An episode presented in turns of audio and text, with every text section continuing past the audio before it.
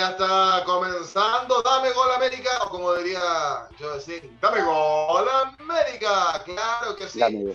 Así es. 21, 21 horas con 36 minutos en Argentina, en Chile, en Ecuador y Colombia, 19 horas con 36 minutos. Le mandamos un saludo a nuestro compañero Carol Cárdenas, que tuvo un viaje eh, en su natal Colombia. No nos va a poder acompañar el día de hoy. Eh, hubiese sido ideal porque tenemos un tema donde él se maneja, pero lo vamos a tratar de suplir y tratar de abordarlo de todas maneras, que es el caso de Alianza Lima, que viene para más adelante. Le mandamos un saludo a Carol Cárdenas. Es Dame Gol América, que comienza a esta hora de la noche a través de los Facebook Live de Los Amarillos Somos Más de Ecuador, de La Pelota es Mía, donde es local este programa La Pelota es Mía, y a, través del canal de YouTube de Fútbol al Derecho de Colombia. Aunque no esté Harold, igual vamos por eh, Fútbol al Derecho a través de su cuenta de YouTube. Eh, ¿Cómo le va, don Joe Singh? Como dice Harold, Joe Singh, con, con, con, con su estilo. ¿Cómo está? Bien, bien, bien. Bien, muy bien. El PAB de la Nutria bien, creciendo de a poco, este, sumando cada vez más equipos del ascenso inglés, este, viendo también noticias muy interesantes. No, no hay fútbol como el ascenso inglés, es un ascenso muy lindo, es como el argentino más o menos. Se ven cosas muy buenas. El Charlton ha cambiado de técnico, la gente está bastante entusiasmada con, el nuevo, con la nueva forma de tomar el equipo. Y bueno, después en la Liga Argentina tuvimos el Boca River con uno, uno a uno, no importa cuántas veces leas esto, un expulsado por equipo, eh, algunas polémicas también, y sobre la hora fue el Diego. Así que bien. Y saludamos, vamos a Chile, ahí está Miguel Relmuán. ¿Cómo te va Miguel? Buenas noches. Buenas noches, muchachos. Buenas noches, Joaquín.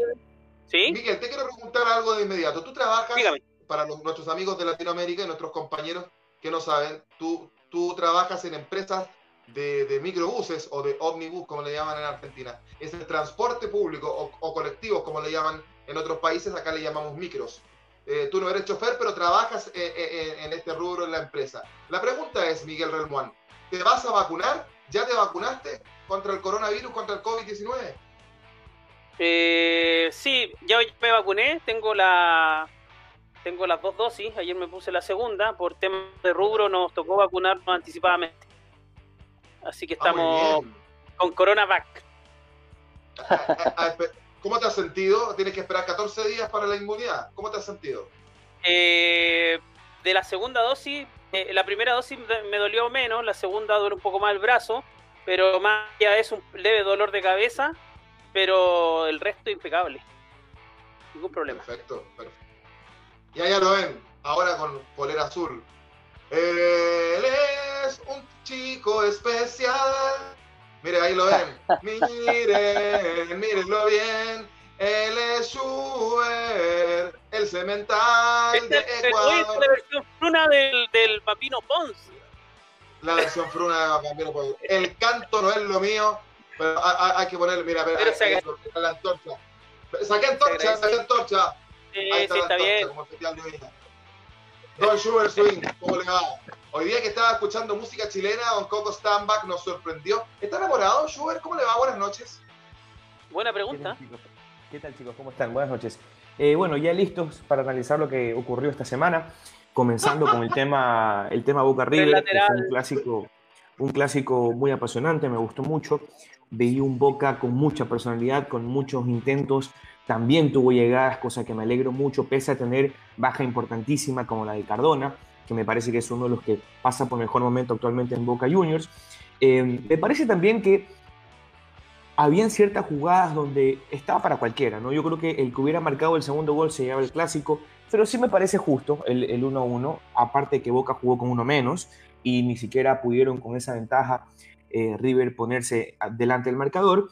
Y bueno, la jugada polémica que uno se pone a pensar, analizar cómo físicamente es posible. Muchas personas dicen que fue el Diego, pero no sé, el fútbol es, es raro, ¿no? Después vi algunos payasos en internet y algunos payasos en, canales de televisión diciendo que el estadio de Boca está embrujado y que Boca hizo a propósito y que escogió el sorteo a propósito para que, no sé. Eh, también hablando de Boca, esta semana surgió un rumor bastante fuerte acá en Ecuador, sobre todo por el delantero Michael Estrada, que creo que más adelante también vamos a tocar ese tema. Pero no, yo nada, yo contento, el fútbol femenino también me gustó mucho, el América, el, América de Cali, qué bestia, cómo juegan esas chicas colombianas, eh, un golazo que se marcaron, arquera que también fue figura, qué pena por la U de Chile, que para mí era un gran candidato. Eh, también creo que Champions y, Europa League han traído algunas sorpresas, pero nada, listo y contento.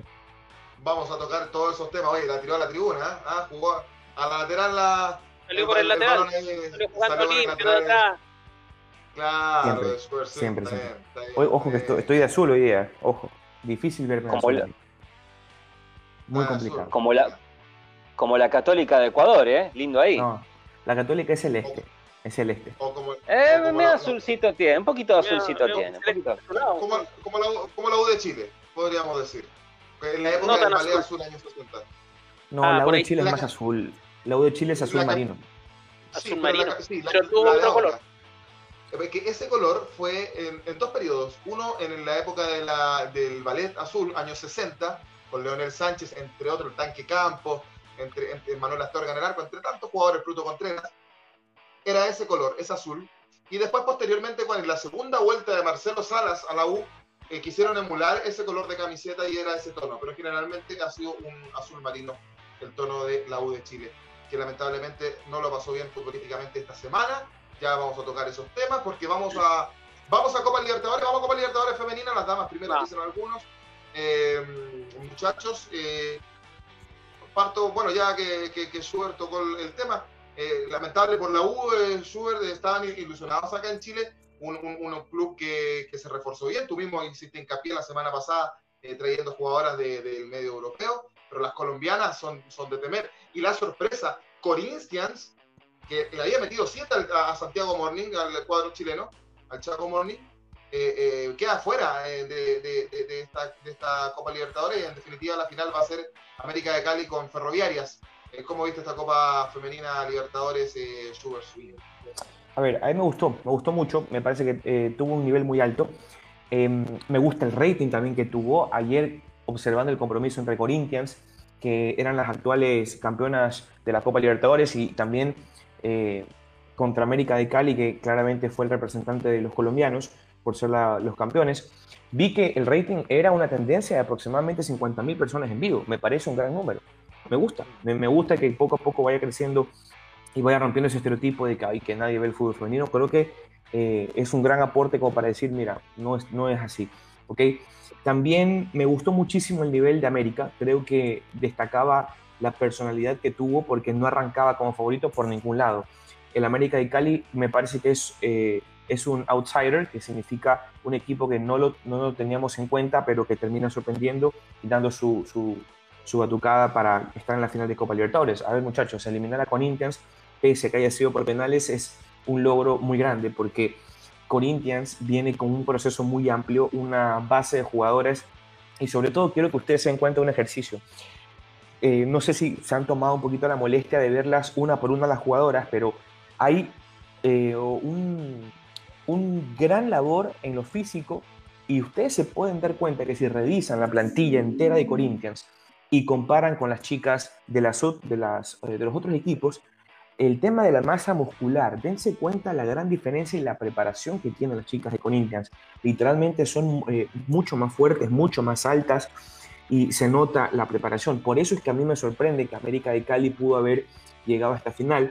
Eh, la arquera fue héroe, la arquera que viene del Atlético Nacional de Medellín, del rival de, América. Eh, y ella fue la protagonista para llevarlas a las finalistas. Me sorprendió también ver a Boca afuera, que justamente pierde con América de Cali. Me parecía que, que, Boca era favorito en ese partido. Y también me, eh, me, da mucha pena por la U de Chile porque creo que hicieron una gran inversión fuerte trayendo jugadoras de Europa.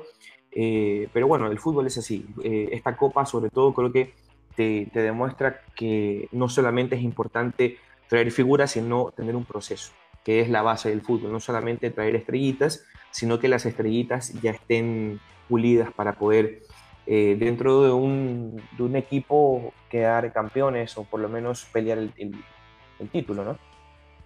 Eh, Miguel Relmuán, eh, ¿qué le faltó a la U de Chile para, para, para poder llegar, para poder haber llegado hasta esta final, era algo histórico eh, en el fútbol chileno, sobre todo porque la Copa Libertadores Femenina solamente la consiguió Colo Colo el año 2012, y es uno de los pocos clubes, y esto, esto, esto es cierto, es uno de los pocos clubes, me parece que con Santos de Brasil, me parece que no, no nos ha sumado otro, Corinthians, Corinthians ahora lo dijo Schubert, eh, Corinthians de Brasil, son de los pocos tres clubes o más que han ganado la Copa Libertadores en versión masculina y femenina. Eh, eh, la U pudo haber hecho historia por, por ambas partes, porque además ellos no la tienen en su versión masculina y era para haber igualado lo que hizo Colo Colo y además marcar un precedente y que va a haber una Libertadores en las vitrinas del cuadro azul, sin embargo no le alcanzó, pero una dignísima Copa Libertadores de, parte de la U y de parte de Santiago Morning también en los cuadros chilenos en general, Miguel Renman, más allá de la derrota abultada del otro día del Chavo. Sí, a, la U no le faltó nada, le faltó un penal, lamentablemente, una definición eh, difícil, compleja, porque em, tuvo la oportunidad la U de convertir y pasar a la final de manera directa, cuando, cuando en el sexto penal los brasileños pierden su, su oportunidad de hacer el gol. En este caso ataja la arquera de la Universidad de Chile que, y, hubiera un punto alto que em, realmente la U hizo un campañón. Eh, lamentable que se sumen a última hora eh, canales de, a transmitir esto, porque me acuerdo que la Copa Libertadores de Colo Colo eh, no transmitió nadie, transmitieron los brasileños en Facebook, pusieron, pusieron una cueca en vez del himno de Colo Colo, entonces em, se, ha ido mejorando y la U realmente es para aplaudirlo de pie, porque eh, un equipo que en formación con una inversión importante, ahí demuestra que cuando se ponen Luca y se invierte sobre, no tan solo en la parte de, traer jugadores, sino también en la implementación, en el desarrollo de la futbolista, lo que dice Chuber es cierto, la diferencia física o, el arresto físico que tenían las brasileñas, por ejemplo, comparativamente con el resto de los equipos era, era notorio.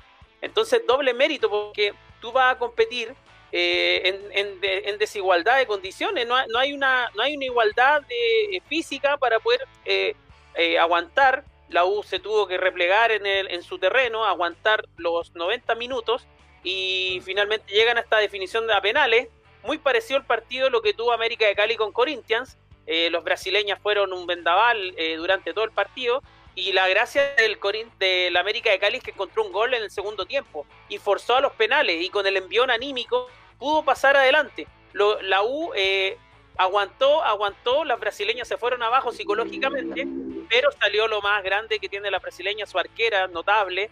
Eh, la definición de varias jugadoras en los, en, los 12 pasos fue también tremendo. Y, realmente es para aplaudirlo. Eh, ojalá que esto se mantenga. Hay, hay jugadoras de proyección muy importantes y esperemos que el fútbol femenino en Sudamérica se mantenga y siga porque realmente es una disciplina preciosa. Eh, la final de la Copa Libertadores Femenina va a ser entre el América de Cali eh, colombiano y Ferroviarias. Eh, eso va a ser el domingo. ¿no? 3-0. Sí. ¿Ferroviarias de dónde son? De ¿Ferroviarias de dónde son? De Sao Paulo, Brasil. Claro. Bien, bien, bien. bien. El, equipo masculino, el equipo masculino no, nunca fue muy protagonista, siempre acostumbraba a pelear el descenso. Claro, sí, una sorpresa. Igualmente hay que destacar algo bastante importante. Estaban hablando de la parte física. No por nada las brasileñas, eh, a nivel futbolístico, ya de la explosión de la jugadora Marta, esa número 10 muy buena que estuvo jugando en Europa, eh, el físico de las brasileñas, igual genéticamente, siempre fueron más corpulentas. Eh, no es nada raro que estén en el primer lugar. Y en el segundo lugar, las colombianas también son bastante heterogéneas en lo que es físico. Hay de todas las contexturas pero igualmente eh, con, el, con la pelota saben bastante y esos dos países como que marcan una diferencia con respecto a los demás. Curiosamente las nuestras, habiendo de todas las etnias, de todos los colores y todas las alturas, no llegaron a esos niveles y es algo bastante importante, siendo que tampoco les están dando pelota al fútbol femenino acá, vamos a decir la verdad, no se le está dando mucha importancia, eh, los dirigentes no las acompañan mucho, eh, yo he visto a las jugadoras de Claypole, tienen buenos, buenas jugadoras, pero es lo máximo que he visto en fútbol femenino. He visto el, el equipo, bueno, Ceneice, juega muy bien, pero aún así como que no está en los primeros planos. Y es una, de las preguntas que nunca entendí, o sea, nunca me pude responder bien. ¿Por qué el fútbol femenino nuestro, teniendo tanta tradición futbolística, no destaca tanto como la de las brasileñas y las colombianas? Incluso las chilenas están bastante por arriba nuestro también. Sí, eh, el fútbol chileno en cuanto a, eh, al género femenino ha, ha, avanzado bastante, pero falta mucho. Lo hablábamos en, el autopase anteriores, en, nuestro programa que tenemos con Miguel, con, Javi Bach, y, ella decía que falta, eh, recién hay tres clubes en el fútbol chileno que tienen contrato, las chicas, Santiago Morning, el campeón eh, chileno actual, que, fue el primero, después Colo Colo y ahora la U, la U de Chile. Falta mucho eh, para avanzar en, varios otros países. Brasil nos lleva en eso bastante más adelantado. Es Dame Gol América a través del el Facebook Live de La Pelota es Mía eh, de Amarillo Somos Más de Ecuador y el canal de YouTube de Fútbol al Derecho de Colombia. Muchachos, vamos, eh, sigamos en Copa Libertadores, pero vamos a la Copa Libertadores eh, masculina. en 21 minutos del primer tiempo empatan sin goles Atlético Nacional de Colombia 0 a 0 con el Guaraní de Paraguay.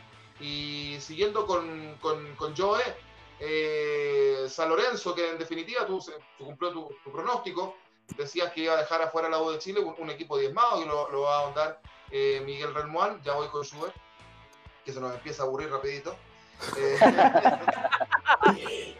eh, yo, San Lorenzo lo, lo, gana porque, porque, porque era un equipo que estaba más armado, porque futbolísticamente es mejor, o era el menos malo, porque uno vio las dos ya, y a mí me, quedó esa sensación, y más en este partido de vuelta, con una U que venía con muchos juveniles que iban a debutar por los casos de COVID-19 eh, que, habían en el, plantel. ¿Cómo viste ese encuentro, eh, Jodeci? Eh, tenés razón, en realidad San Lorenzo no está pasando por un buen momento futbolístico en la liga. Eh, hace rato que no da, como digo siempre, pie con bola, pero básicamente me sorprendió muchísimo cómo se abalanzó sobre la U Católica para la U de Chile, para, para agarrar el triunfo. Y lo más loco de todo es que lo pudo conseguir de una forma muy temprana, a los 13 minutos. Y otra vez, este, bueno, un gol por el, jugador Franco Di Santo. Eh, básicamente no tuvo muchos reparos en vencer a una U de Chile que viene como a nivel futbolístico está como más perdida. No le costó para nada a San Lorenzo. Fue muy parecido a un trámite. De hecho, por momentos jugó muy tranquilo. Fueron buenos goles que hemos visto. Igualmente, la U no tuvo básicamente muchas chances este, claras como para llevarse puesto el partido. Eh, igualmente, este, sigo viendo muy de cerca a Enríquez, que por lo que veo fue convocado a la selección chilena, eh, bueno, a la selección adulta. Es uno de los jugadores que más me está gustando. Y bueno, básicamente no hemos visto nada del Bati Larribey, que curiosamente Larribey fue un emblema de Huracán, y es como que no puedo despertar este, el fuego sagrado delante de la camiseta de San Lorenzo. Pero no por nada, la Ribey siempre fue un jugador bastante polémico, bastante complicado, con ciertas actitudes que no le gustaron a ninguno de los equipos. Yo sé que algunos problemas tuvo actualmente con la U de Chile, pero yo sé que Huracán se fue directamente mal. Eh, básicamente eso, no vi un San Lorenzo que fue bastante decidido a comerse la U de Chile, eh, estuvo bien parado eh, son dos equipos con presentes muy similares, pero claramente la U de Chile no lo supo aprovechar. Ah, Miguel Remuán, yo le decía dos cosas importantes. Fíjate que habló, habló de los dos centrodelanteros de, de, la U. Ángel Enríquez, antes de que llegara Dudamel, no daba pie con bola, andaba por los tumbos. Llega Dudamel y le saca rendimiento. Y pasa algo con la Ribey, que fue uno de los goleadores del torneo chileno en la, temporada pasada con 19 goles, por debajo de San Pedri, otro argentino de Católica con 20 goles que tuvo, pero se convirtió en el primer cambio de Dudamel, el, Pati Larribey. Eh, pasa algo ahí en la U, más allá de, esto, de, esta, de, esta, de estas bajas, Miguel, ¿ah? Sí, pasa algo porque mm, aparentemente hay un cambio de, digamos, de desempeño de, de, la calidad y, la confianza de los jugadores se la están imprimiendo. Lamentable lo de la U, lo que pasa ayer porque queda diezmado por el tema del COVID. Eh, lamentablemente se habían mandado jugadores a préstamo, juveniles que tenían, que podían ser perfectamente suplentes de, algunos más avesados, se fueron a préstamo a otros clubes y tuvieron que ir a, recurrir a los sub-17, sub-19. Eh, realmente otra cosa notable lo que pasó con la U, tiene futuro, esos juveniles eh, no arrugaron, eh, le faltó experiencia nada más, pero de que pusieron todo, lo pusieron. Eh, los dos Navarretes notables, Ubal, un, volante de contención tremendo, y, los centrales también, o sea, prácticamente un la mitad, más de la mitad del equipo era juvenil, entonces que se hayan parado de igual a igual, porque ahí concuerdo un poco con Dudamel, muy pocas veces concuerdo con él porque tiene algunos comentarios un poco dudosos como esto pero en esta vez sí eh, concuerdo con él en el sentido de que dice que eh, San Lorenzo no fue tan superior durante todo el partido, estuvo equilibrado, faltó una chispa de, de suerte, algo eh, por ejemplo, el caso de Luján, que entró al área y se tiró al suelo para un penal, quizás si hubiera seguido, hubiera rematado, hubiera sido un gol, y con un gol se, se, se, iba todo al carajo a, San Lorenzo, porque era un gol de visita que había que revertir. Totalmente. muy bien, muy bien el tuto de Paul en el arco de la U. Notable, el tuto de Paul tuvo dos manos a mano con el paraguayo, no me recuerdo bien el apellido, el delantero, Em, pero estuvo bien el arquero y de hecho también mereció haber sido convocado a la selección.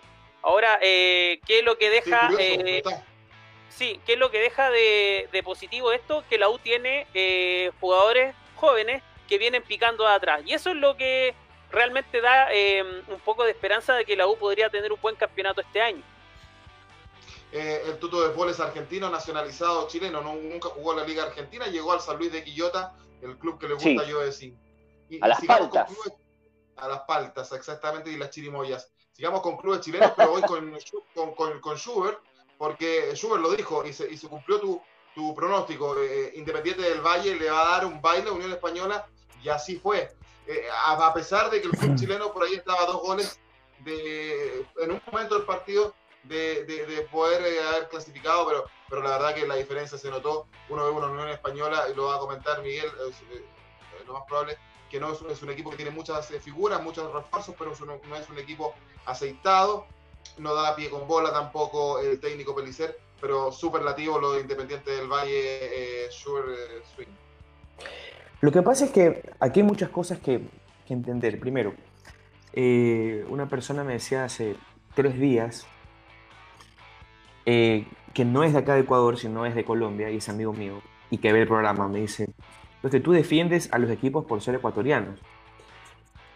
Para nada. A ver, eh, por ejemplo, la católica. Yo les dije que la católica estaba fuera, me parece. Empató a dos con libertad. Sí, quedó fuera. Era difícil, era difícil. Yo les dije, la católica, yo les dije, la católica va a quedar fuera porque lamentablemente se desploma en lo último. Es un gran equipo, para tener un, proceso interesante, pero va a quedar fuera. Y esto no es cuestión de que porque tu equipo es ecuatoriano, chileno, colombiano, argentino, en el caso de yo. No, el punto es analizar el fútbol como una medida distinta. A Independiente del Valle yo sí lo defendí y puse las manos en fuego por ellos.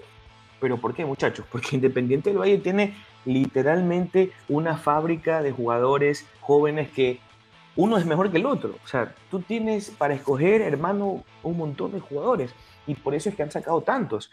Y conozco bastante bien el, proceso que tiene Independiente del Valle y también conozco el nivel, el, nivel que tiene en cancha y por eso ya es campeón de Copa Sudamericana, por eso ya fue finalista de Copa Libertadores sin tener jugadores referentes, eh, argentinos, colombianos, jugadores que son promedio.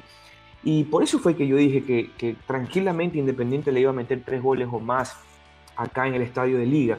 Y prácticamente fue así. Lo que me parece que debe corregir porque el partido que viene es con gremio, es defender el arco. Me parecieron bastante irregulares. O sea, fue como, ah, bueno, si, Unión, si Unión me hace...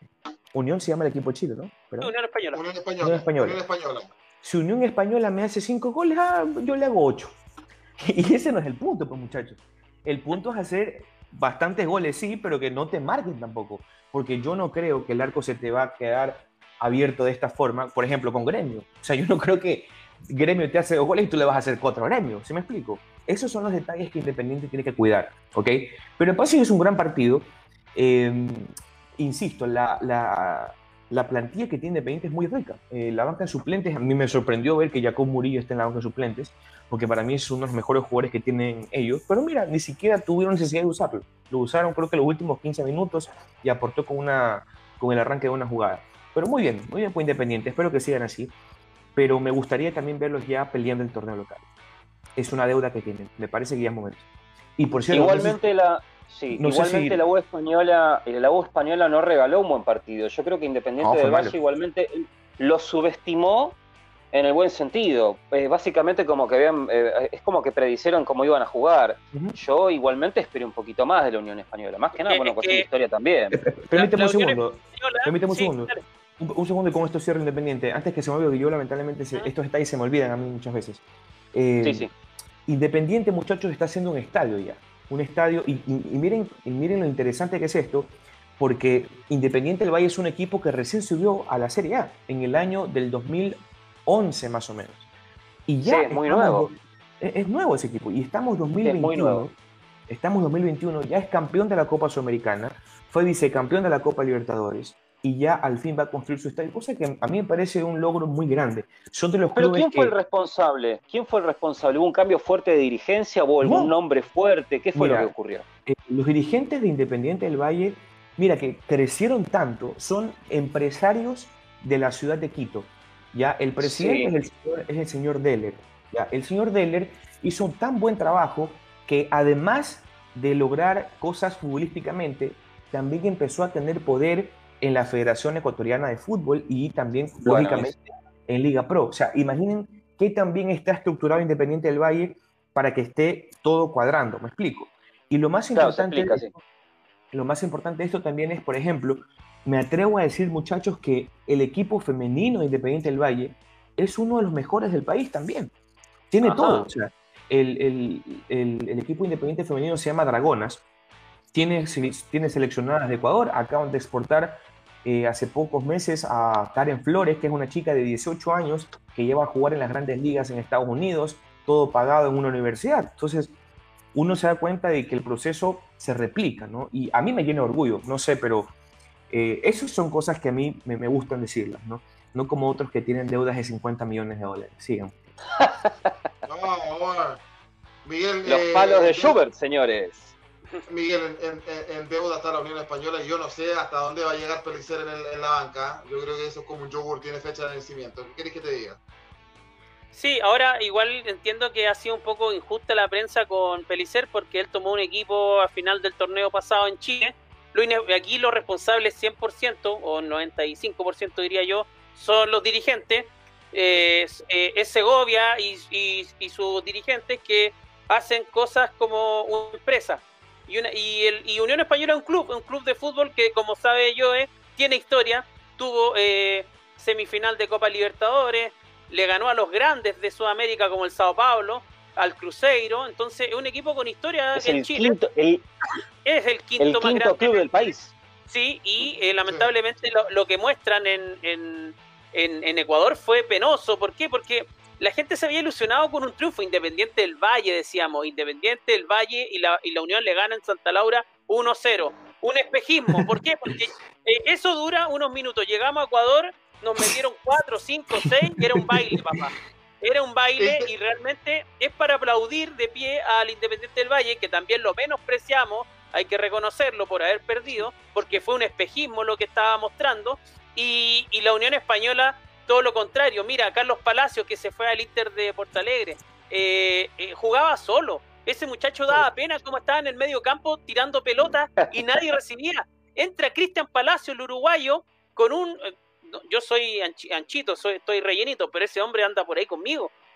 parece que en el verano se puso a comer demasiado. Alejandro Chumacero entra al segundo tiempo y también poco lo del boliviano. Patricio Rubio, Farfán, eh, eh, Diego, el Mono Sánchez también teniendo actuaciones penosas. Tomás Galdame, el, decimos ahora un jugador sobrevalorado, un jugador juvenil, el gran precio del fútbol chileno en la defensa, lo quería Colo Colo, los más grandes, no estuvo. Entonces, eh, y la Unión invirtió bastantes lucas para poder llegar, pasar esta fase y no lo cumple. Entonces, no le achaquen al, al entrenador lo que por haber sacado a Ronald Fuentes siendo que finalmente aquí la culpa, el 95%, insisto, es de los dirigentes. Oye, ¿y en el torneo local? ¿Y en el torneo local cómo está Unión? No ha Todavía no empieza, pero, no, pero el, año pasado, el último. Quedó, pues cuarto. Eh, quedó, quedó cuarto y eso le permitió... Estuvo siempre peleando con Ronald Fuentes entre el segundo y el tercer lugar, eh, peleando a la Católica. Los tres mejores fueron en todo el campeonato, Católica, Unión Calera, que está en fase de grupo como Libertadores, y Unión Española. Y al final se cae y queda Universidad de Chile peleando el descenso, porque acá la cosa es muy rara, como tercera y, Unión queda cuarto. De verdad que su liga está, rara. Mira, mira, mira, mira, mira Ronald Fuentes hizo un campañón con la Unión. Y había empatado algunos partidos y habían perdido un par de partidos y lo terminan sacando y traen a Jorge Pelicer, que ha dirigido cinco, eh, cinco eh, partidos oficiales, eh, tres por el torneo local y dos de Copa Libertadores. De los cinco, ha ganado uno, que fue la, ida con Independiente del Valle, y ha perdido cuatro. Y Bien, el decir, sí. y, lo último, y decir que Carlos Cristian Palacios lo quería Colo Colo. Y, acá se revolcaban y decían, hoy, porque renovó por Unión Española y a Colo Colo se le fue el gran Cristian Palacio. Y, cuidado, que parece que Colo Colo al final terminó siendo un buen negocio eh, porque, porque el jugador está fuera de forma y se perdió unos golpes claros ese, ese, día. Eh, Joe. Sí, eh, Galdames, el muchacho este que estuvo jugando, bueno, que está jugando actualmente en Chile, es hijo de Galdames, padre que estuvo en la selección nacional e incluso ha jugado en Quilmes, en Quilmes con muy buenas actuaciones, fue un 5 muy aguerrido, muy bueno. No tenía ese dato, pensé que era un Galdames más. Es hermano de Galdames de Vélez Ah, Exactamente, tiene una dinastía, una dinastía de, jugadores Galdames. Con, Cruz Azul, cuando jugaron con Boca. Que siempre pasa lo mismo.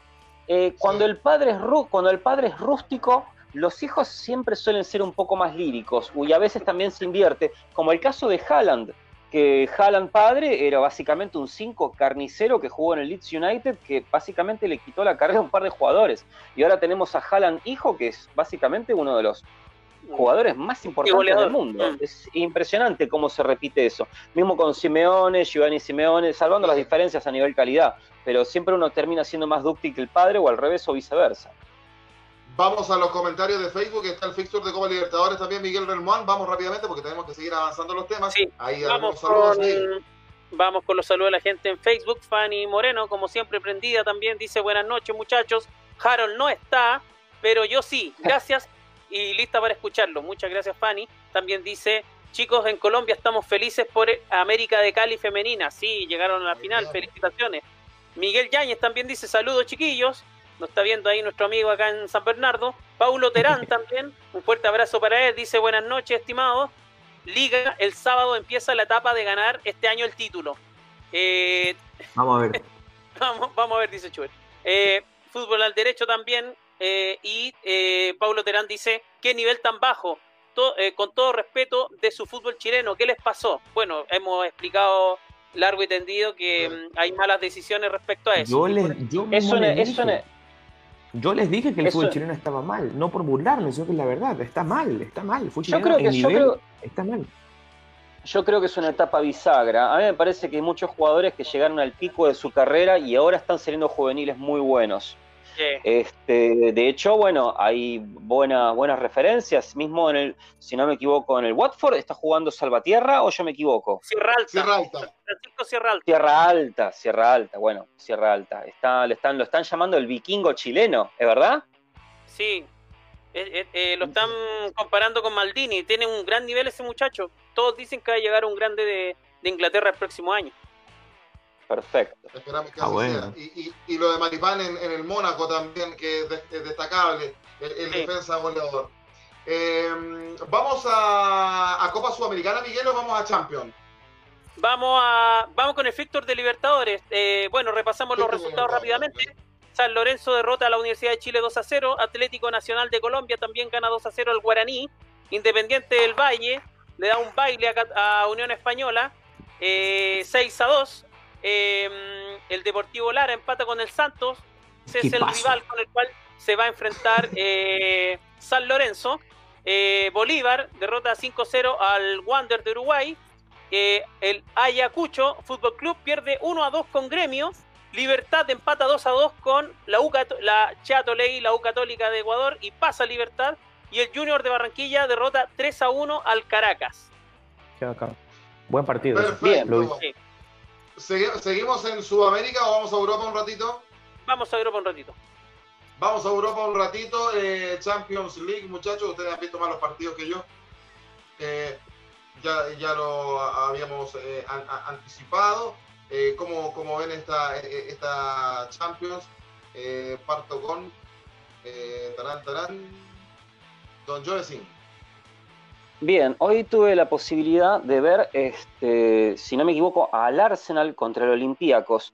Me llamó mucho la atención que el Arsenal depende mucho de las individualidades, no está bien marcado atrás, hay un gran problema defensivo de parte del Arsenal.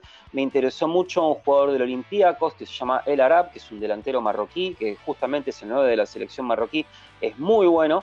Eh, también pude ver algunas cositas del 5 del Olympiacos, que también es el 5 de la selección griega, que es Sócrates. Bastante curioso que se llame justo Sócrates. Parece como esos equipos de parodia que dicen, ahora juega Sócrates, se la pasa Platón, etcétera, etcétera. Bueno, es uno de esos jugadores con mucha personalidad como Karagunis.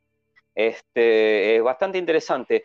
Eh, no obstante, el Arsenal pasa por una diferencia de gol. Este, pero no, me, preocupa mucho el presente del Arsenal. No es como ese Arsenal de, la época de Bergkamp, de Henry, es como que después de esa generación como que se fue desinflando y actualmente está jugando básicamente con la camiseta. Eh, veo muchas cosas buenas de Martino Odegaard, eh, este jugador noruego que parecía que eh, iba a ser una estrella ya a los 16, 17 años como parecía que se iba a desinflar, como muchos jugadores que se terminan convirtiendo en baldoceros, que acá le llamamos baldoceros a los jugadores juveniles que parece que prometen mucho y después terminan jugando en los ascensos o vuelven a las categorías eh, bastante inferiores de sus países.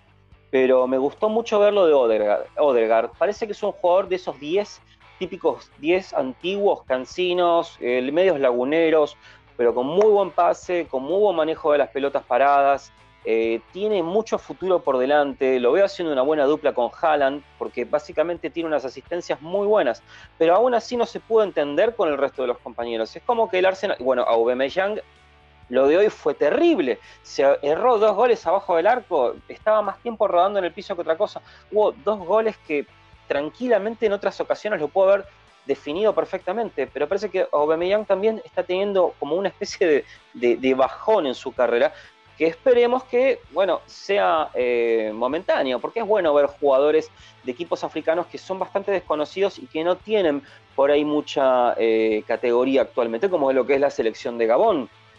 Pero bueno, eh, en fin, se ha visto bastante poco del Arsenal, pero aún así pasó. Lo del Olympiacos siempre está ahí, es un equipo fuerte que en las Champions siempre está, pero bueno, siempre se ve más que nada opacado por los grandes de Europa, y con los grandes de Europa básicamente no hay nada que hacer. Eh, Sugar Swing, eh, juégatela eh, por, los clasificados de esta Champions. ¿A qué te refieres con jugártela? Mira, eh, Joaquín, te propongo algo. repasemos los resultados y le damos el pase a Schubert. Mira, en Champions League. En Champions League. sí, los tengo acá. Fueron los siguientes. El Chelsea derrotó 2 a 0 al Atlético Madrid. Ya el Bayern Múnich derrota 2 a 1 al Lazio el Manchester City derrota 2 a 0 al Mönchengladbach, al Borussia, y el Real Madrid derrota 3 a 1 al Atalanta. También el Liverpool había derrotado al Leipzig 2 0, París Saint-Germain y Barcelona empataron 1 a 1. El Borussia Dortmund empata 2 a 2 con el Sevilla, con polémico penal de Haaland. Y eh, Juventus eh, derrota 3 a 2 al Porto.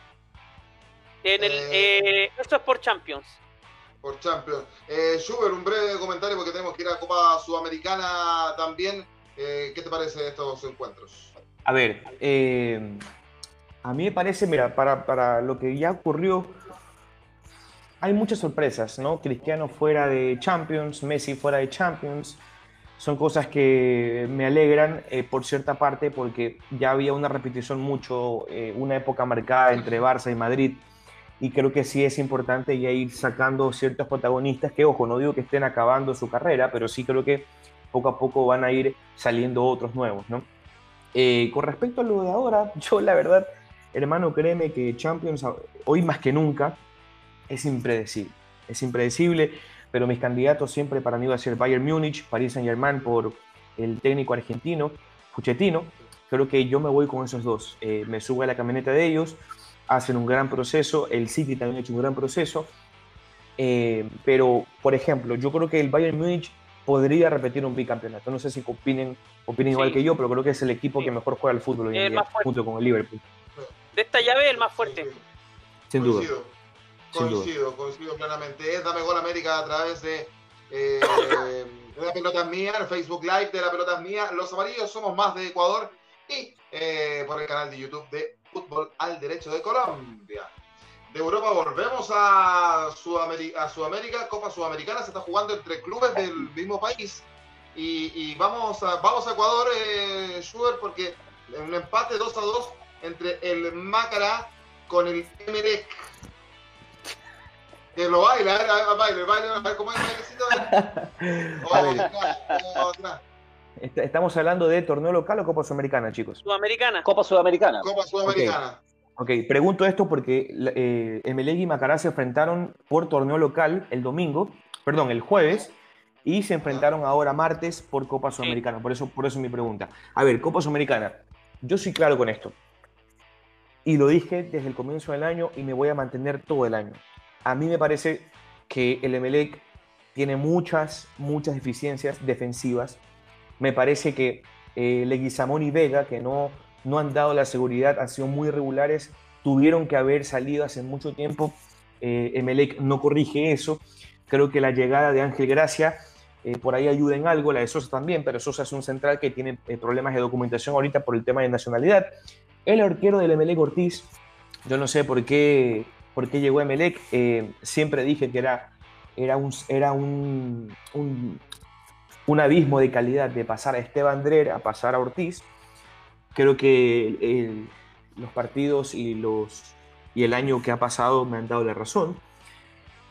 De Melec, a mí la verdad no me sorprende nada. Eh, no le tengo fe a Melec este año. Otra vez, y, no porque sea hater por si acaso, pero yo creo que el técnico, eh, el técnico Rescalvo, que es un técnico español, no encuentra el 11 desde hace dos años. No tiene la suficiente plantilla y Macará con poco puede todavía llevarse la llave, chicos. 2 a 2 está abierto. Eh, pero vamos a ver qué pasa. De Emelec, por superioridad numérica, por, por experiencia, por historia y por presupuesto, debería ganar la Macará, pero este Emelec no te da para no te da garantía para decir eso. Es que Emelec hace 10 años que no está mostrando la, valía. Tiene una decadencia de hace muchos años. No, no, no, tampoco así. A ver, el, el último año que Emelec jugó bien fue el 2017 a partir del 2018 ya está jugando mal. O sea, 18, 19, 20, 21, van cuatro. No, pero yo se refiere a nivel internacional. Ah, no, internacional. No, internacionalmente Emelec nunca ha sido grande, muchachos. Nunca. Emelec es el equipo más eliminado de la historia de Copa Libertadores. Nunca ha sido bueno. En 2011 se le pasó a la U de San Paoli.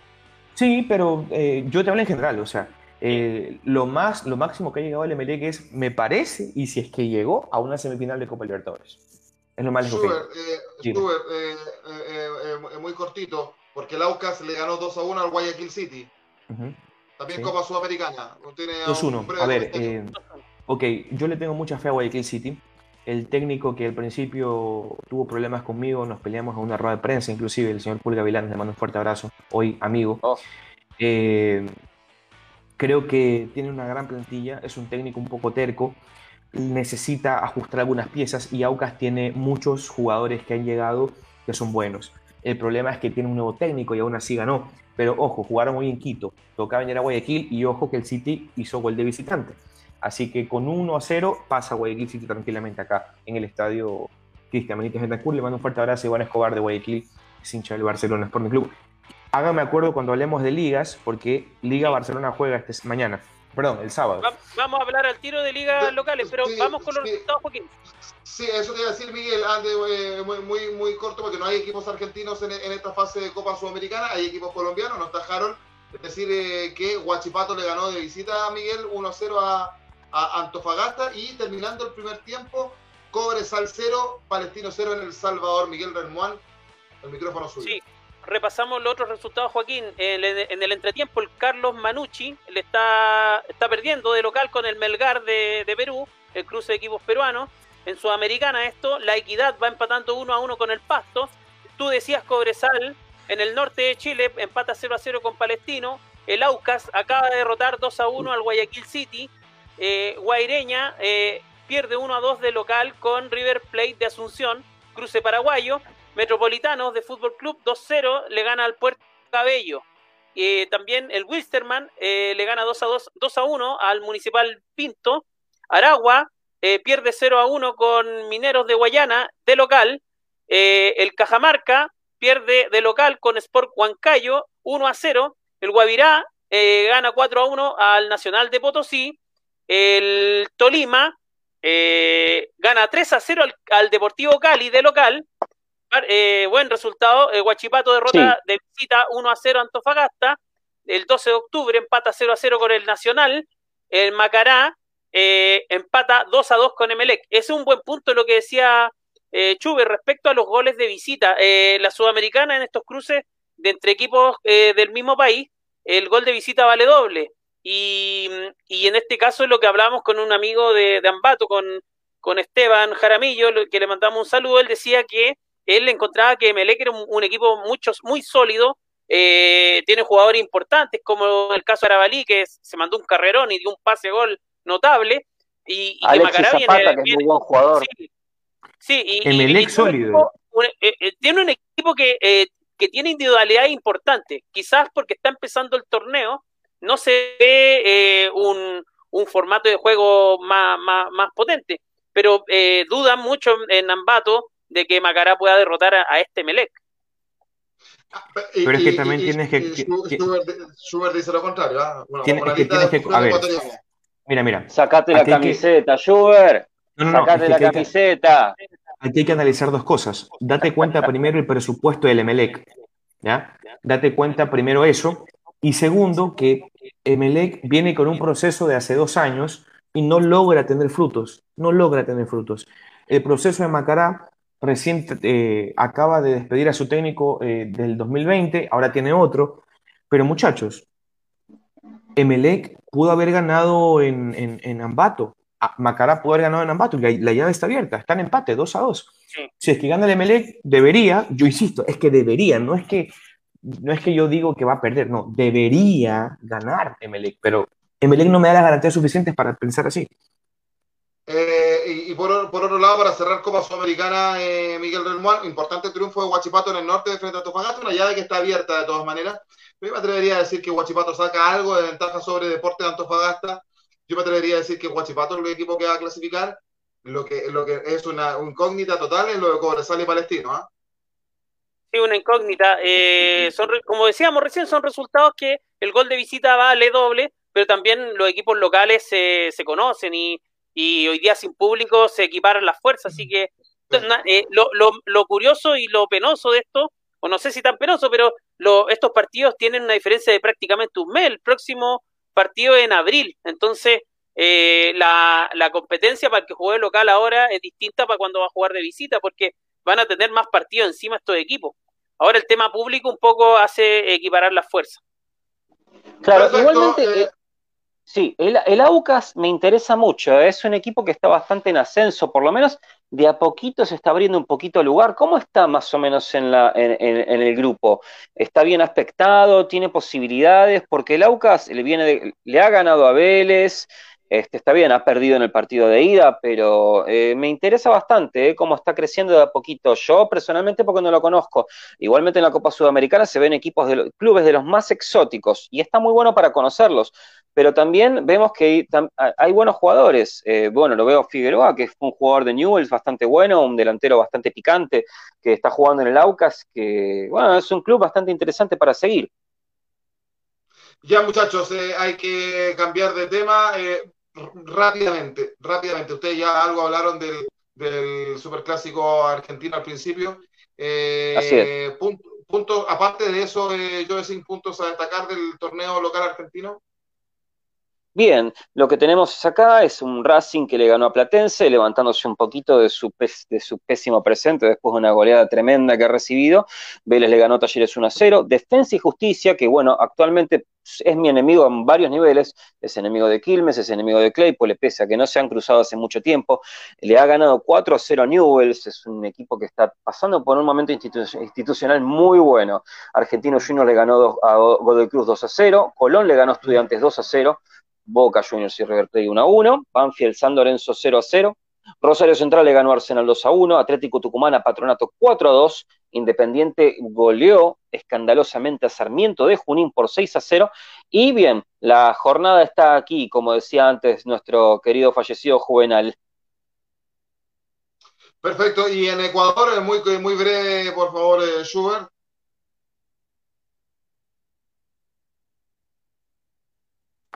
A ver, eh, yo creo que el, partido de, el partido clave para mí es Barcelona Liga, es el partido de la fecha acá en Ecuador. Se juega el día de mañana. Este, este, partido se juega en el estadio de Liga. Ojo que hay un, hay un término complicado. Los de Liga piensan que hay invicto todavía. Barcelona le ganó en penales el año pasado, alzó la copa. ¿Qué te diré, hermano? Eh, yo voy a estar allá en Quito. Ya tenemos toda la logística armada.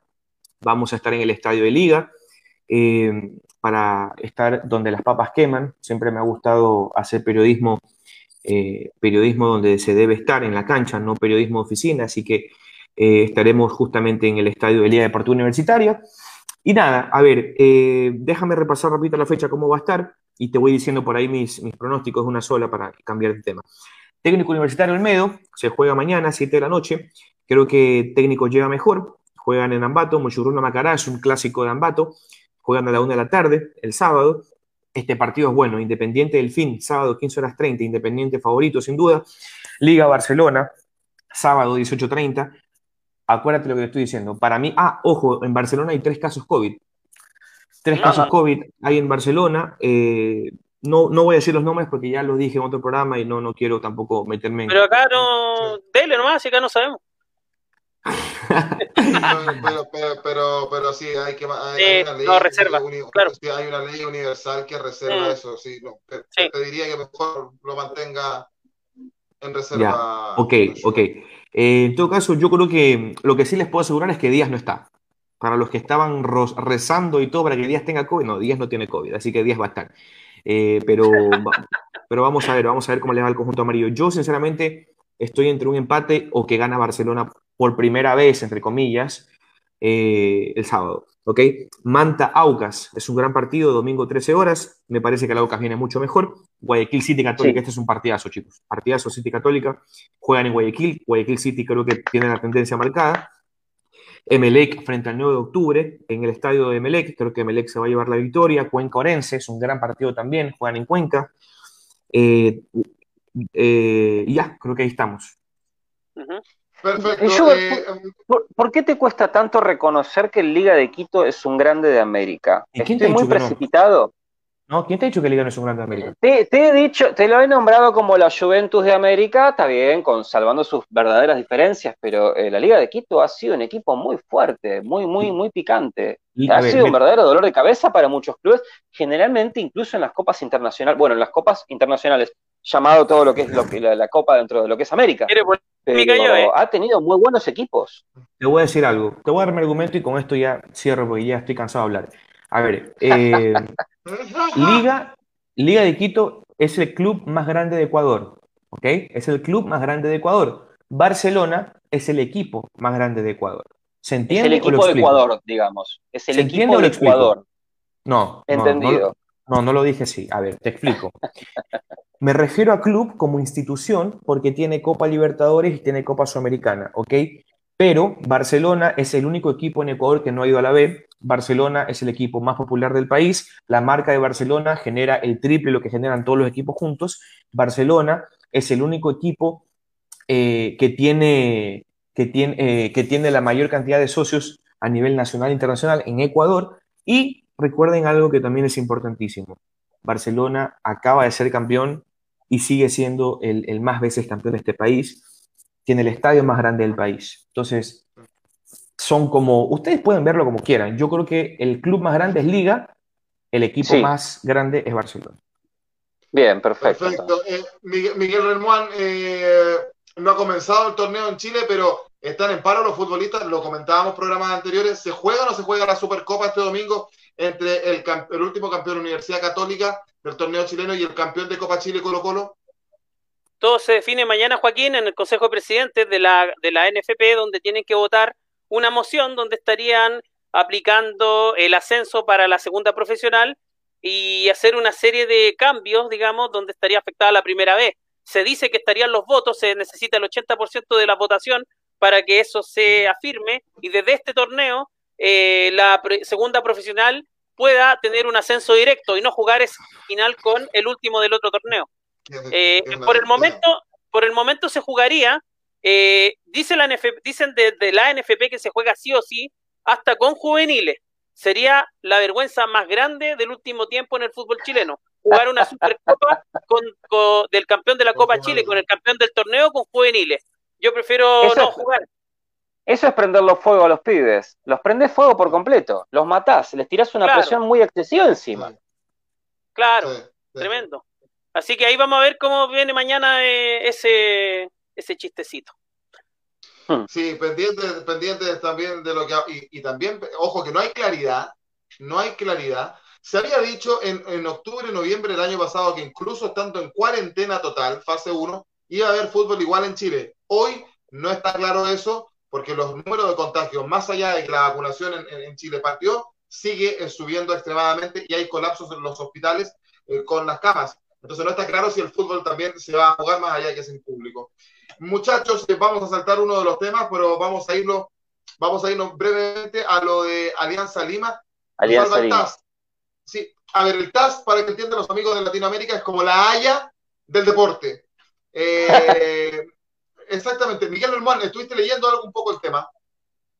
Eh, sí, estuve investigando varias cosas de, digamos, del periodismo en Perú y hay una conmoción porque el, el Alianza EMA, eh, uno de los equipos quizá el más grande de Perú, se salvó de, del descenso. Eh, esto, porque, eh, porque la Alianza de Lima hace un reclamo al TAS por una, por una falta de pago de impuestos en tiempo y forma por parte del equipo que lo antecedía. Entonces, eh, que, perdón, que, le que pierde, digamos, la posibilidad de pelear el descenso. En este caso, em, el Carlos Stein, que es el equipo peruano que, que se salva y, y en este caso... Equipo grande no desciende, papá, equipo grande no desciende.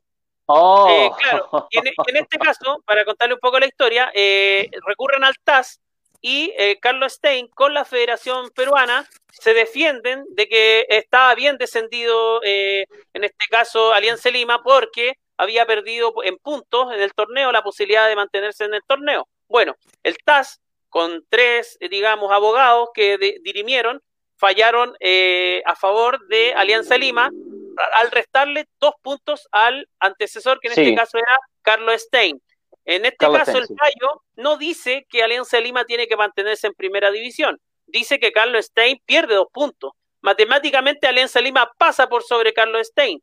Entonces, la discusión en Perú hoy día es la siguiente: eh, Alianza Lima desciende este torneo y automáticamente asciende al otro, pero esa es una posibilidad. Pero la Federación Peruana, que están bastante molestos con el con este, este entuerto que hizo Alianza Lima por el reclamo de puntos en secretaría, eh, em, no se van a arriesgar a pagar una indemnización. ¿Por qué? Porque si eh, no hacen caso a mantener Alianza Lima en primera división, se podrían arriesgar a una multa cuantiosa. Por lo tanto, ah, prácticamente ya, ya con un comunicado, Alianza Lima da por entendido que exige por secretaría estar en primera división. La Asociación de Fútbol Peruana ya informa que Alianza se mantiene en primera y se está discutiendo si van a jugar con un equipo de más para no quitarle la posibilidad a Carlos Stein de bajar a segunda división.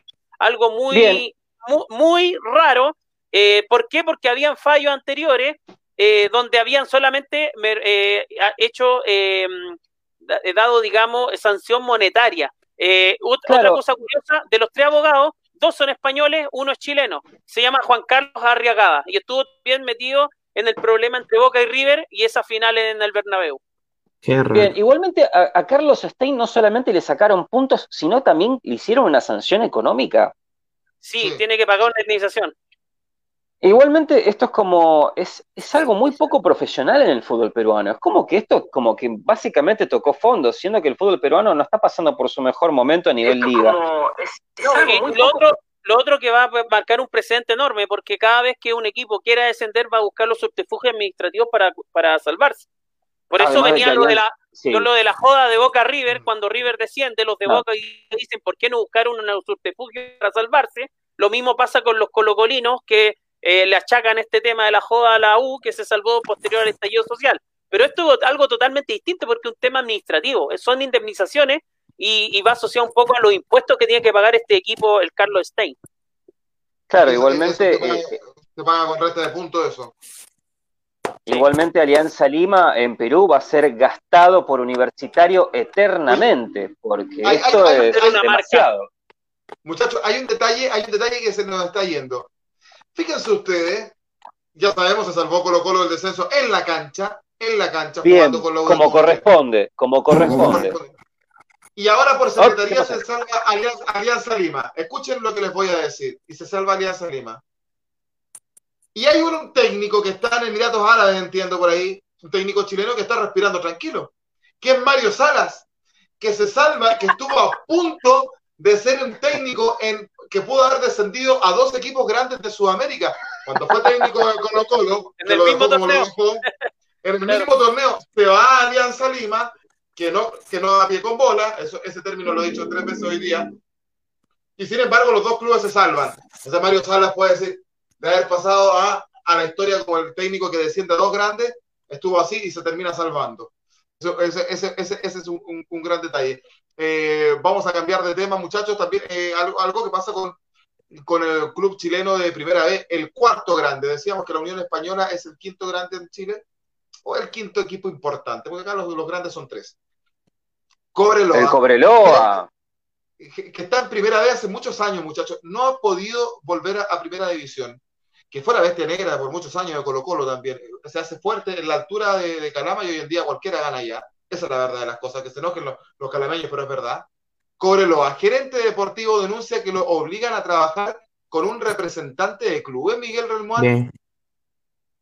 Eh, así es, Joaquín. Eh, una noticia que está pegando fuerte hoy día en Chile. Cobreloa, un grande que está alicaído hace rato, y ahora ya entendemos un poco por qué pasó esto.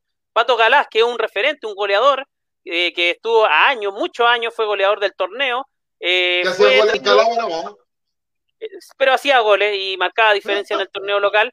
Eh, hizo, hizo una denuncia, dice, me, me, me dijeron que, que, debía trabajar con un representante específico. En este caso, esa irregularidad en la denuncia y se esperaba que a Pato Galá lo mandaran para casa. Bueno, los dirigentes dicen que la plana mayor de la directiva de Cobreloa va a renunciar en pleno un, realmente es un terremoto esto, ya que eh, dice eh, Galás que el, el presidente Cobreloa le dijo que debían trabajar con Sergio Morales. Y Sergio Morales, eh, antes de contratar, le dijeron que debía trabajar con un representante específico, en este caso Sergio Morales, que ha traído al 60% de los futbolistas y me negué rotundamente. Miguel, perdón por interrumpir, hablamos de fútbol chileno y Schubert empieza, empieza a bostezar. ¿Qué es sin ¿Qué tipo de ¿Qué es sin respeto? Y yo le iba a preguntar la opinión a él con relación El este Cobreloa es un grande, es un grande el Cobreloa, más respeto. A pesar de que tenga un escudo muy parecido al símbolo femenino, no entiendo si eso tiene algo que ver o casualidad no, o. No, es como a pesar, viejo. Eh, pero no tiene nada, cuidado, no tiene, no, tiene, no, tiene nada que ver con eso. El, el, escudo de Cobresal es muy parecido, pero tiene un casco minero encima de la pelota del balón. Se los voy a mandar después al grupo de WhatsApp. ese es el clásico del cobre chileno. Schubert, ¿cómo se explica? ¿Cómo se explica que un club eh, eh, obligue al director deportivo a trabajar con un puro representante? esto es la realidad del fútbol. No me sorprende en absoluto, esto pasa, no en Chile, pasa en todo el mundo. Lo que pasa es que aquí hubo una persona que tuvo los pantalones suficientes para decirlo a la luz, ¿ya? que es distinto.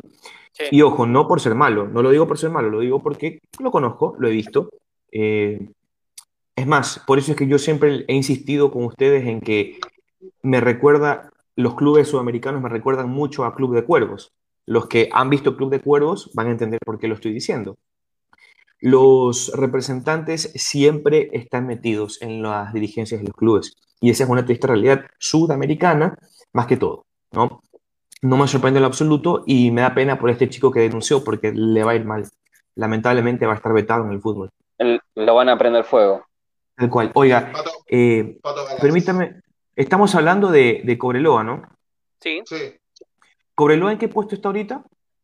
Está en segunda división en, segunda división, no ha comenzado el torneo de segunda división. Ese, eh, algunos los indican como el cuarto grande, porque tiene dos finales de Copa Libertadores también en los 80, y, no ha podido volver a primera división hace bastante rato eh, Cobreloa. ¿Están viendo la pantalla? Sí. Miren esto, miren esto, porfa. A ver, a ver. un buen centro. Sale el centro, no sale. Sale el centro, no sale. Barcelona. Año. Oh, por favor. ¿Qué año fue esto? Bueno. Esto fue el 2012, gol de chilena de Díaz, por eso me reí al comienzo cuando hablábamos de Coreloa. Pero El 10 de la selección ecuatoriana. no, pero fue un partidazo igual. Igual en, Cobreloa veo que juega un delantero bastante eficiente como Gabriel Telas, un delantero que ha pasado por Argentino de Quilmes, acreedor de 20 goles. Eh, lo he visto muy de cerca, un delantero alto, muy bueno, muy pujante. Qué, interesante este. este que lo debe representar Sergio Morales. Sí, pues, como, como, los 25 como los 25 jugadores de Cobreloa. Déjale en vivo, verdaderamente, verdaderamente, verdaderamente, una lástima, verdaderamente una lástima que un grande de Chile se someta a este tipo de polémicas. Muchachos, está bien que los representantes estén en el fútbol, lo malo es que se adueñen de los clubes. Ese es, el problema. Lamentablemente es normal. Y ojo que eh, si ustedes, y, yo me imagino que el fútbol argentino ha de ser el más protagonista en esto. Es un secreto a eh, sotovoce, mejor dicho. Sí, e, e, son cosas que, que, ocurren lamentablemente en el fútbol eh, internacional, bien lo dice Schubert, y es lamentable. Pues. Eh, ¿Te acuerdas alguna vez en, en, Colo Colo hubo un caso con, con Beldevere, que era un representante que trabajaba con... con, con Belvedere, sí, es conocido. sí, también hay Leonardo Cauterucci, arquero, ex arquero argentino que estuvo en Palestino acá y en Católica, también estuvo ahí con algunos líos de representantes. Miguel Ramón, tenemos los últimos saludos antes de cerrar. Vamos con los últimos saludos. Un saludo a Angie Duca, que nos saluda, dice saludos chicos. Eh, también a Jorge Ormazábal, dice un saludo al panel desde Ignacio Carrera Zambeca. Eh, también Selva y dice los saludos a cuidarse de, la pandemia, muchachos. Iván Escobar también saludos desde Guayaquil, nuestro amigo ahí presente siempre. Pablo Vázquez también siempre prendido, dice el, el fútbol chileno no el problema es que las administraciones en los clubes no han sabido invertir. La materia prima está solo, no la saben explotar. Eh, Jorge Ormazábal también dice, hay un poco de desarrollo en los recambios, en los niveles menores. Eso respecto a lo de la U. ¿Sabes qué me llama la atención? ¿Sabes qué me llama la atención? Que el fútbol femenino chileno está en mejor nivel que el masculino. Sí, sí, es verdad. ¿Sí? Seguramente porque no están metidos los representantes. No están metidos los representantes. Eh, no, es la famosa telenovela del, fútbol profesional eh, masculino. Todavía no está ensuciado de esa forma. Denle un par de años más y ya van a ver.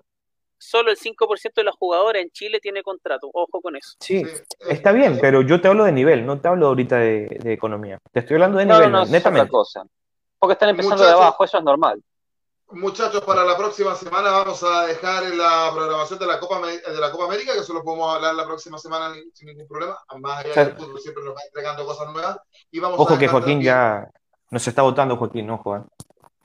Y vamos a dejar para la próxima semana también los amistosos que se juegan en fecha FIFA. Que amistosos se juegan en fecha FIFA, muchachos, así que eh, vamos, vamos a estar hablando de eso. Miguel Remuán que Schubert conteste por qué le gusta Coco Stambo y está escuchando esa música que hoy día nos mandó por, sí, hoy día me, sorprendió, no pensé que, que, que, Schubert escuchara a un artista chileno, yo creo que no tenía idea que era chileno, pero... Sí, sí, claro que no, sí. No lo sabía, no lo sí, sabía. Sí, lo sabía.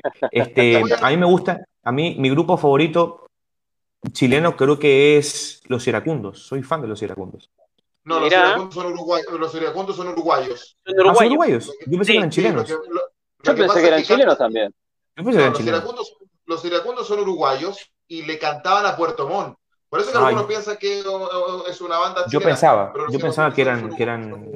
Bueno, yo soy fan de los iracundos, soy fan, bueno, de, Chile, eh, no recuerdo ahorita, pero hay algunos artistas que me gustan. Em, los Bunkers, La Ley. Sin duda, sin duda. La Ley. Sin duda. Pero, pero no, no, yo, yo sinceramente, chicos, escucho de, de, todo tipo de música. Es más, en Argentina, quizás yo ni siquiera escucha esto, pero a mí la cumbia villera me fascina. Me fascina. Oh, ¿La cumbia villera? ¿Pero qué en particular? ¿Qué banda?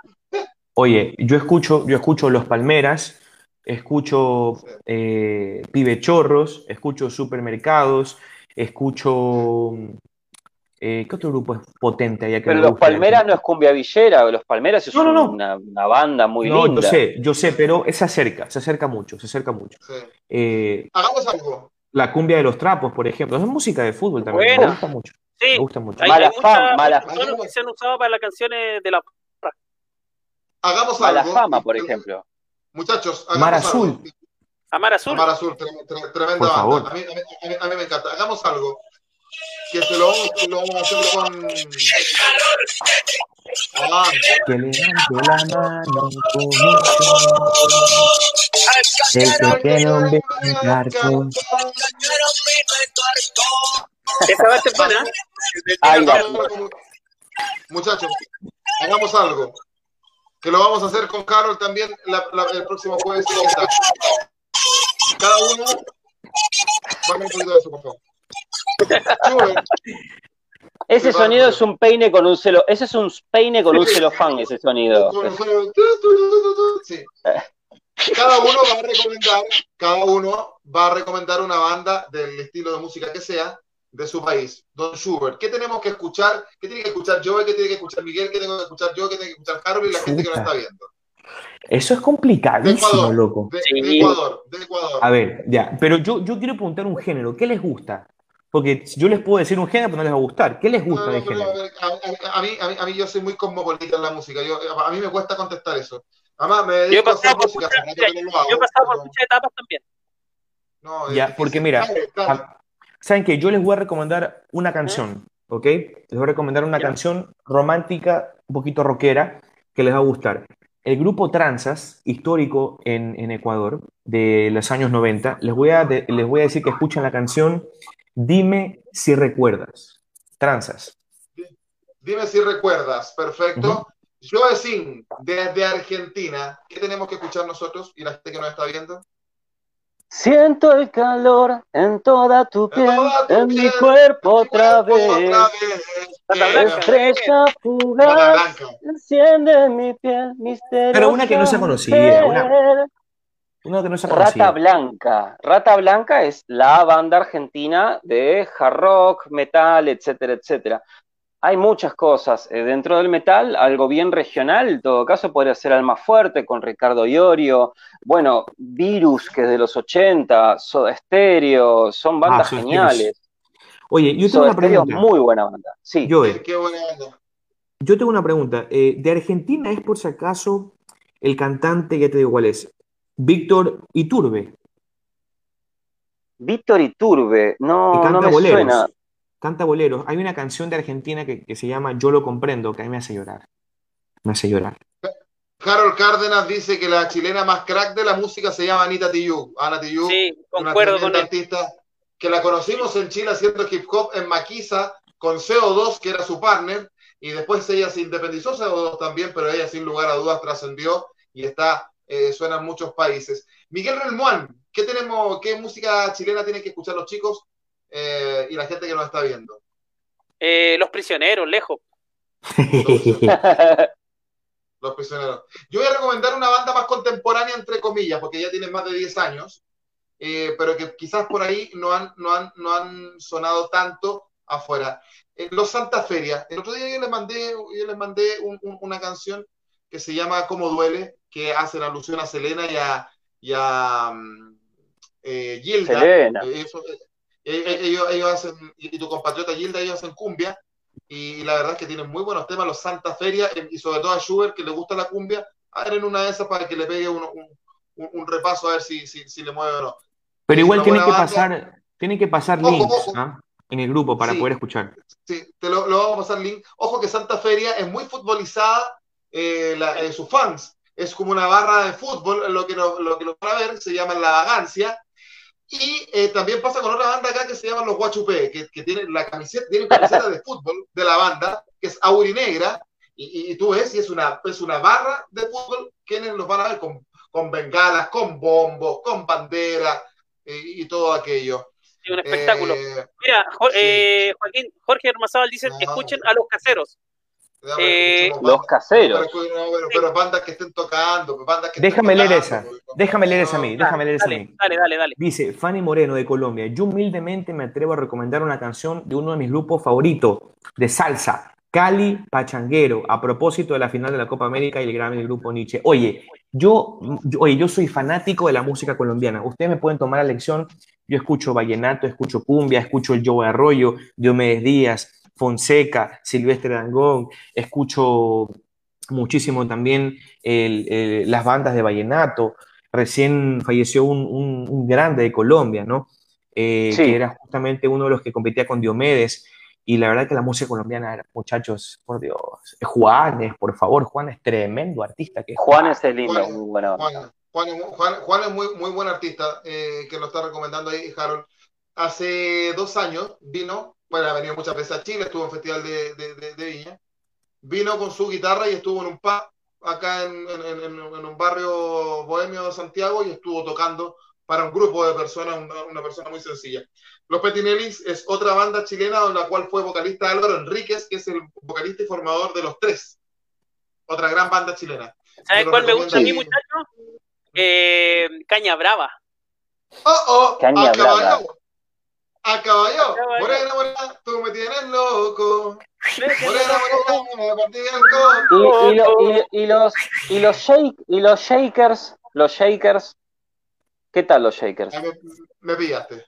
Me pillaste. Los Shakers no es, una, no, es, no es, la banda, no es la banda que hizo la música del el Mundial de Chile 62. En el Mundial del 62. Los, los, los Ah, ahí está. está, bien, A mí, a mí de, de, banda argentina me gusta el rock barrial de La Renga. ¿Qué será eso? Nunca he escuchado eso. Se los voy a mandar. Sí, sí, sí. Tiene lindas canciones, sí. Oye, ¿sabes qué escucho yo? De, de, Argentina yo escucho tan biónica, Joe. Tambiónica, sí, es una banda, digamos, es un rock bastante diluido, pero tiene algunas letras bastante marchosas. Digamos que el Chano, el cantante de, de Tambiónica, es una persona que por la cual se, se, han usado muchos memes, más que nada por su habilidad al conducir eh, autos, en este caso. pero sí, sí, es, es, una banda que básicamente ahora no está tan de moda como antes, pero estuvo bastante vigente. No me, vayan, no me vayan a molestar, pero también me gusta Miranda. ¿Eh? Oh. A, mí, a, mí, a mí, ya yo, yo le presto ropa. A mí, a mí, Velanova. ¿Cuál es el problema? Pero, pero ¿cuál es? ¿Por qué se van?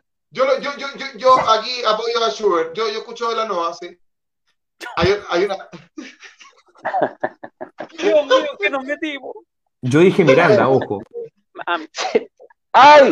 No, está bien, está bien. Joe, Joe, hay una banda argentina que a mí me encanta, que, que lo, lo, descubrí hace muy poco, que se llama Él mató a un policía motorizado. Sí, sí, sí, es una banda conocida. Qué buen nombre. Eh, eh, sí, es una banda conocida ya hace unos años, sí. Pero el rock argentino tiene muchos matices. Oye, nos están recordando los picantes. Pablo Vázquez está recomendando que escuchemos los picantes, pero que los chicos no van a entender. Es una, banda chilena que es puro, pura, puro, puro palabras soeces chilenas, la verdad. Bien, bien, bien. No tenemos que ir. Eh, agradable momento eh, en, la, parte final de Dame Gol. Que tenga buen fin de semana, don Schubert, y que le vaya bien ahí en el, en el partido de Barcelona con eh, Liga.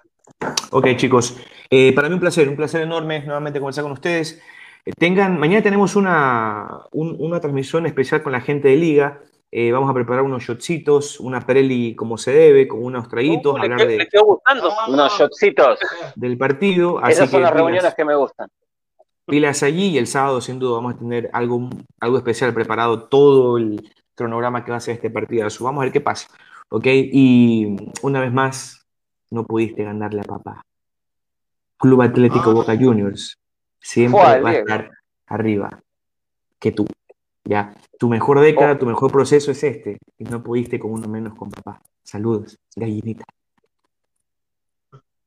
Perfecto. Pero jugar sin sin eh, no es lo mismo, pero así que bueno, no importa. Don, don Don, eh, perdón, Don ¿Vi? ¿Quiere que yo hable de nuevo? ¿Vi? bueno, Buen fin de semana a todos, gracias por traerme de vuelta con ustedes. Eh, un saludo a toda América y un saludo muy especial a Lucas Carballo, el lesionado cobardemente por el señor Capaldo, que fue operado por el Cuerpo Médico Argentino Juniors, que tiene por unos siete meses de recuperación, así que desde acá le mando un saludo grande, una pronta recuperación y que pueda despegar su magia una vez más. Así que bueno, gracias de vuelta a todos ustedes, muchachos. Miguel Relmuán, que tengas un excelente fin de semana. Igual para ti, Joaquín, un fuerte abrazo. Eh, también a, a, Harold, que nos está siguiendo hasta ahora. Eh, un fuerte abrazo para él. Dice, yo vi a quien mató en un festival en Colombia. Una puesta en escena un poco rara. También dice eh, Cracker. Eh, Fanny Moreno dice, gracias por todo. Gracias a ti, Fanny, por estar con nosotros. Pablo que dice, grandes temazos. Se refiere a lo de los picantes. También Jorge Hermazábal dice, hubo un grupo en los 70 llamado Los Chaquetas. Batieron un récord sin parar tres días, imagínense. Eh, y bueno, también ahí se despide Harold. Un fuerte abrazo para todos. Se viene la Supercopa de Chile, Colo Colo Católica, ojalá con los adultos, con los profesionales. Así es, eh, vamos a ver qué es, qué es lo que ocurre ahí en un país contingente como el nuestro. También atentos con los anuncios. San Bernardo, en la ciudad donde nosotros somos, está entre cuarentenas, porque todas las, comunas que colindan con San Bernardo están en cuarentena en este momento. Nosotros todavía nos seguimos salvando, pero el llamado es a cuidarse. Gracias por estar siempre con Dame Gol América. Eh, volvemos de no mediar nada extraño el próximo eh, jueves a eso de las 21.30 horas de la, de la noche. Que esté muy bien, que les vaya bien. Buenas noches. Chau, chau, chau, chau, chau, chau, chau. Y dame gol América. Dame gol América. De nuevo, de nuevo, a ver, de nuevo. Más, más, más. Dame gol América. Esa. chau, chau.